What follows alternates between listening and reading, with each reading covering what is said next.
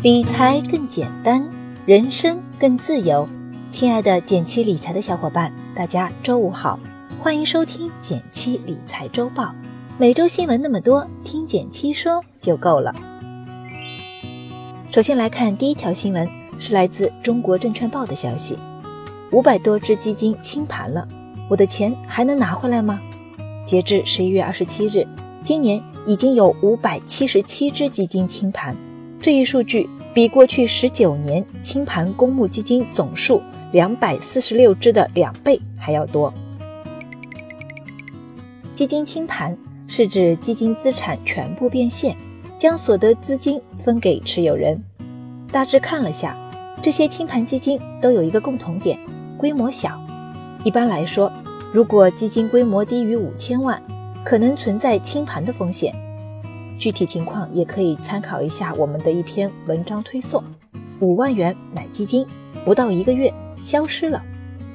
据专家分析，基金清盘集体爆发的原因有两个：一，今年市场行情不好，基金产品收益率低，大家集中赎回，导致规模缩水；二，在去杠杆政策下，监管比过去更严格，机构资金纷纷撤离，导致基金规模下降。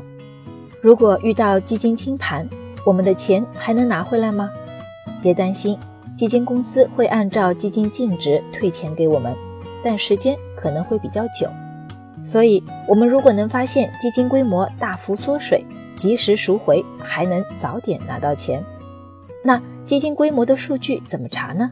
建议你可以去天天基金网等第三方基金平台查询，比较方便。第二条新闻是来自《每日经济新闻》的消息：支票无法兑回内地，香港保险成废纸。近日，知乎上有一个名为“香港保险支票在内地无法兑换，也无法收香港转入保险款”，你们有这样的情况吗？这一帖子火了。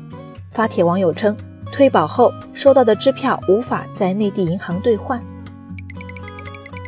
这几年香港保险特别火。我身边的不少朋友都曾经考虑过，甚至身体力行去买了香港保险。但最近这个支票无法兑回的新闻，也让不少已经投保香港保险的人心里一惊。难道退保后的支票真的无法在内地银行兑换吗？我先替各位咨询了几家不同规模银行的工作人员，虽然细则各有不同，但总体来说，对于境外退保回来的支票。目前在业务操作上还是相对复杂的，甚至有一些银行明确表示，涉及保险类的外汇入账都暂不接收。当然，也有部分小银行表示可以支持兑回。总体来说，还是具体问题具体分析，并没有说完全无法在内地银行兑换。相较之下，在香港开通个人账户是目前不少已经购买香港保险的人的普遍做法。在这种情况下，退保额可以直接存入本人在香港的账户，不论是在香港本地消费、取现都可以。当然，你也可以使用香港银行的网银或柜台操作，将港币汇入内地账户，再兑换成人民币。但即便是拥有香港账户，也存在每人每年等值五万美金的外汇兑换额度限制，以及比较高昂的外汇手续费等问题。总体来说，香港保险的理赔入账远比我们想象中的复杂许多，对于想要投保的朋友，还是要谨慎考虑哦。关于香港保险，还有更多想了解的，可以参考一下简宝军写的文章，聊聊香港保险到底值不值得买。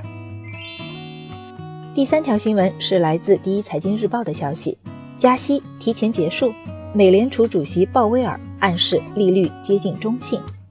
美联储主席鲍威尔表示。目前的利率略低于中性区间，加息没有预设路径。受此影响，美国三大股指全线跳涨，道指一度上涨超过四百五十点，纳指站上了七千两百点，美元指数重挫，失守九十七关口。很多人可能都没看明白，怎么鲍威尔一讲话，美股就涨了呢？今天我就给大家简单科普一下。故事要从二零零八年金融危机说起。当时的美联储为了救市，实行量化宽松政策。说白了，就是在近似零利率的情况下，通过购买国债等方式，间接向市场增发钞票。在金融环境紧张的情况下，增加市场流动性是有必要的。而那时定下的低利率，也在美国延续了多年。而现任美联储主席鲍威尔上任之后，曾公开表示，美国当前的经济情况正向着好的方向发展，因此保持低利率已经没有必要了。于是，在过去两个月里，美联储一共完成了三次加息。加息对市场而言就意味着货币紧缩，美股因此在过去一段时间里持续下跌。到了这个档口，鲍威尔突然一反常态地发出了放缓加息的信号，在某种程度上缓解了投资者们的担忧。目前，市场普遍预计美联储将在十二月的货币政策例会上进行今年第四次加息。但对于明年的加息节奏看法不一，但不少市场人士预测，本轮加息很有可能会提前终止。第四条新闻来自融三六零，九零后占据消费贷半壁江山，近三成人群以贷养贷。调查发现，九零后包含九五后，已然称霸了消费贷款用户群的半壁江山，占比高达百分之四十九点三一。越来越多的数据显示，九零后在逐渐成为借钱消费的主力军。据融三六零的问卷调查，九零后占据了消费贷款人数的近百分之五十，但与之相对，有一半的人每月都要拿出收入的百分之三十用于还款。如果把房贷、车贷也算进来，还有百分之五点四四的人群资不抵债。换句话说，每月还的钱比赚的钱还多。为什么年轻人负债那么高呢？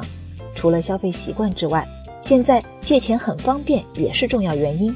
比如我身边就有朋友吐槽说，蚂蚁借呗、微粒贷几乎是申请之后秒到账，这让我怎么忍得住不花出去？借钱方便也是把双刃剑。其实我观察过一些有巨额负债的小伙伴，有两个我特别在意的点：一，不知道自己有多少负债。每到快还款时，拆东墙补西墙，不是个好习惯。耐心坐下来盘点一下，到底欠了多少钱，心中有数，才好安排下一步计划。二，不清楚借款的利息有多高，比如说信用卡分期，别看每期金额不高，如果换算成年化利率，一般能达到百分之十六以上。而很多小额贷款平台综合借贷成本能达到百分之二十，甚至百分之三十以上，成本是非常高的。如果你也面临着很大还款压力，这位小伙伴的还款经验也可以供你参考一下。离婚后，他发现自己欠了二十万的债。最后来到了一句话新闻时间，皇上你也该知道一下。来自北京青年报的消息。十一月二十八日，中国消费者协会在北京发布了一百款 App 个人信息收集与隐私政策测评报告。报告显示，一百款 App 中，多达九十一款 App 列出的权限存在涉嫌越界，即存在过度收集用户个人信息的问题。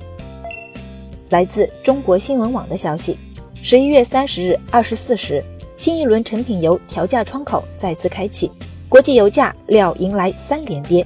全国大多数地区，九十二号汽油将回到六元时代。依然是来自北京青年报的消息，央行已连续二十四个交易日暂停逆回购操作。业内人士认为，央行此次暂停逆回购，并不意味着货币政策收紧，而市场对于降准降息的预期有所升温，降准的预判要高于降息。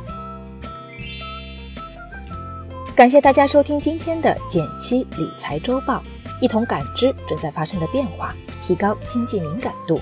更多投资新闻解读及理财科普，欢迎关注我们的公众号“减七独裁”，简单的简，汉字的七，我在那里等你。